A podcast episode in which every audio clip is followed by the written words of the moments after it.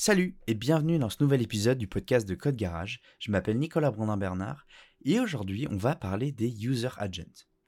Alors en général, un user agent ou agent utilisateur en français, c'est un terme qui est utilisé pour désigner eh bien, la mauvaise chose.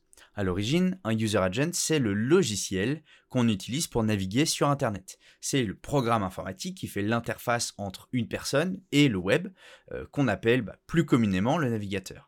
Mais évidemment, vous aurez compris que la plupart du temps, on utilise le terme user agent comme un raccourci pour désigner la chaîne de caractères qui va identifier justement ce user agent et qui est euh, présent dans les requêtes HTTP sous la forme d'une entête qu'on appelle justement l'entête user agent. Alors, qu'est-ce qu'elle contient exactement cette chaîne de caractères? L'objectif de l'entête user agent, c'est de spécifier le plus précisément possible le navigateur utilisé et sa version. Mais du coup, pour faire ça, eh il contient en général une quantité d'informations vraiment conséquente. Prenons par exemple mon user agent actuel.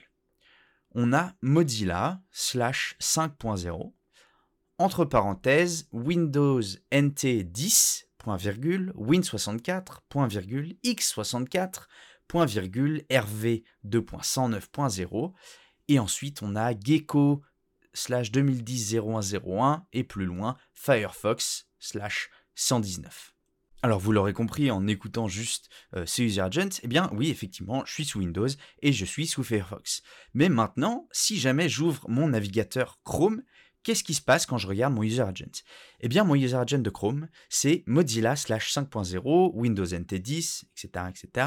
Mais j'ai aussi Apple WebKit slash 537.36, entre parenthèses KHTML like Gecko, et plus loin Chrome slash 118.0.0.0, plus loin Safari slash 537.36. Alors pourquoi est-ce qu'il y a autant d'infos exactement?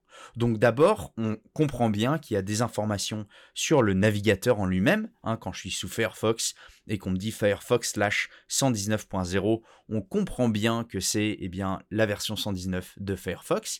Et toutes les informations entre parenthèses, hein, quand je suis en Windows NT 10.0, eh bien Windows NT c'est le moteur de rendu graphique de Windows qui est utilisé. Ensuite, Win64, eh bien, c'est la version 64 bits de Windows. Et RV 2.109, eh bien, c'est le, le, revision number, donc c'est le, le, numéro de version précis euh, de Windows sous, lequel euh, je suis actuellement. Si jamais vous êtes sous Ubuntu, vous aurez euh, probablement quelque chose comme X11, qui est bah, pareil le moteur de rendu graphique d'Ubuntu, puis Ubuntu, et ensuite bah, des choses qui vous indiquent que vous êtes sur une distribution Linux, etc. Mais effectivement, ça fait quand même d'une énormément d'infos, mais surtout, on se retrouve par exemple quand j'ouvre le euh, navigateur Chrome, qu'on a des infos euh, qui n'ont pas l'air de correspondre à un user agent euh, normal.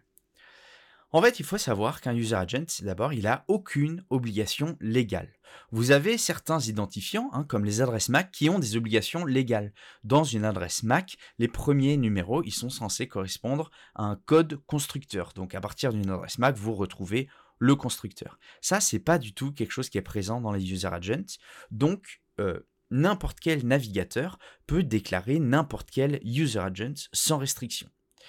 Et dans les débuts du web, ça a joué une très très grande place, ça avait un très très grand rôle, puisque à l'époque de Mozilla, Netscape et Internet Explorer, eh bien, tous ces navigateurs supportaient des fonctionnalités différentes et avaient aussi des rendus très différents.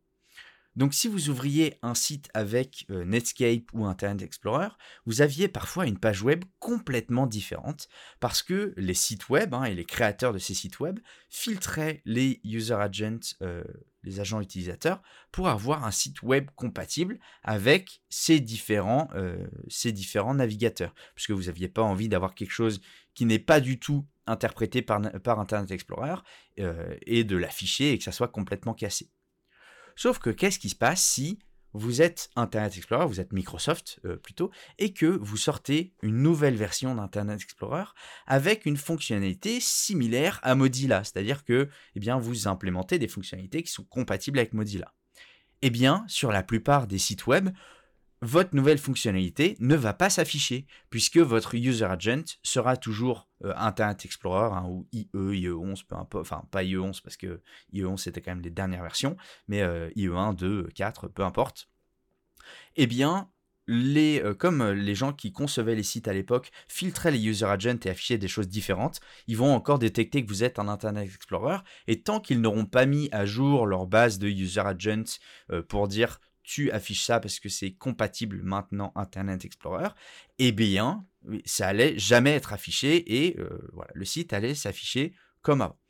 C'est pour ça que la plupart des navigateurs ont en réalité commencé à empiler les uns sur les autres des user agents qui étaient compatibles avec certaines fonctionnalités. C'est pour ça qu'aujourd'hui, sur n'importe quel navigateur que vous trouviez, euh, la, première information que vous allez avoir dans votre user agent, c'est Mozilla slash 5.0.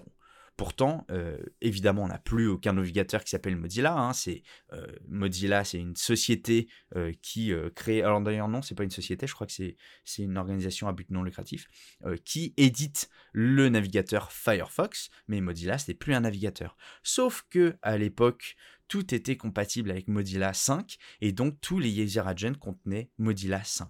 Et on retrouve encore la même mécanique aujourd'hui quand on a euh, Chrome qui nous annonce Apple WebKit 537, euh, Chrome Safari slash 537, etc. Eh bien, on se rend compte qu'il y a encore un empilement des user agents avec énormément d'informations. Donc théoriquement, hein, qu'est-ce qu'est-ce que contient le user agent? Eh bien, ça devrait simplement être le nom du navigateur slash la version. Sauf que ça, la vraie version, on la trouve souvent à la fin du user agent et on a plein de choses avant. Et entre parenthèses, eh on va avoir des informations soit sur le système d'exploitation utilisé ou parfois le moteur euh, de rendu utilisé par le navigateur lui-même, comme Gecko par exemple. Alors, est-ce qu'on utilise encore les user agents aujourd'hui? Eh bien oui, ils sont encore utilisés, mais on va pas se mentir, ils sont en voie de déclin. Aujourd'hui, ils sont utilisés principalement pour détecter les spams et les robots. Si vous avez des requêtes HTTP sur votre serveur, qui passe par un user agent qui est toujours le même, avec une IP qui est toujours la même, et qui parcourt l'entièreté de votre site à raison de une page par seconde, eh bien, c'est sûrement que vous avez un robot qui est en train de parcourir et d'aspirer euh, l'entièreté du contenu de votre site. Donc ça, c'est une possibilité. Mais vous avez aussi eh bien, des robots qui sont euh, légitimes, on va dire. Euh, par exemple, le user agent Googlebot correspond au bot d'indexation de Google Hein, qui va parcourir votre site pour indexer, euh, indexer votre site et le mettre dans ses résultats de recherche. Et euh, bah, ce euh, robot d'indexation, on peut lui bloquer l'accès grâce à son user, agent pardon, qui est connu et en l'intégrant dans le fichier robots.txt où on va pouvoir lui dire eh bien non, tu n'accèdes pas à cette page-là, cette page-là, cette page-là. Ce qui fait que si on a des pages euh, qu'on veut refuser l'accès à Google mais autoriser l'accès à Bing, eh bien c'est possible, on va simplement bloquer uniquement le robot d'indexation de Google.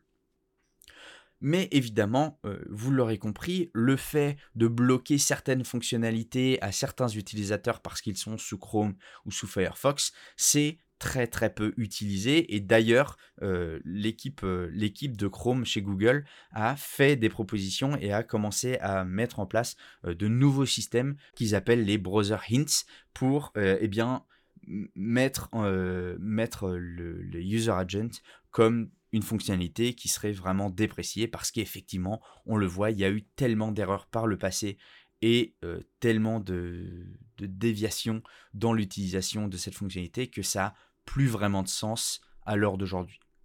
J'espère que cet épisode vous aura plu, qu'il vous aura appris quelque chose et que vous en aurez un petit peu plus appris sur les user agents qui ne sont malheureusement pas quelque chose sur lesquels on peut se fier à 100%.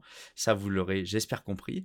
Moi, je vous donne rendez-vous la semaine prochaine pour un prochain épisode du podcast ou directement sur code-garage.fr pour euh, retrouver tous nos podcasts, tous nos articles et évidemment tous nos cours, nos formations. D'ailleurs, je vous invite vraiment à aller y faire un tour tout de suite, puisque on vient de sortir une nouvelle formation sur Strapi. Strapi, c'est un CMS headless. Si vous connaissez pas, vous allez voir, si vous faites des sites et des applis, ça peut réellement vous changer la vie. Moi, ça a changé ma vie de développeur. Donc, je vous donne rendez-vous sur code-garage.fr Et sinon, à la semaine prochaine pour un prochain épisode du podcast. Salut